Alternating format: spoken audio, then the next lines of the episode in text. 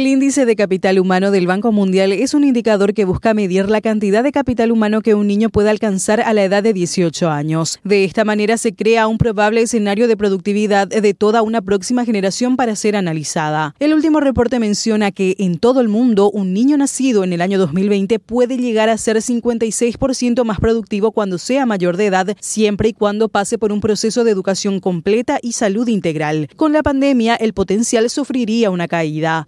Desagregar los datos, en su mayoría los países asiáticos y nórdicos ocupan los primeros 10 lugares con un promedio del 81%. Para todos estos se observa un alto desempeño en todos los indicadores. Es importante mencionar que para el indicador de crecimiento saludable no se reportaron datos para estos países. Al observar las cifras para la región de América del Sur, la métrica de capital humano indica un 59% de productividad. En este caso, Chile, Perú y Colombia son los países de mejores rendimientos hacia esta zona del continente.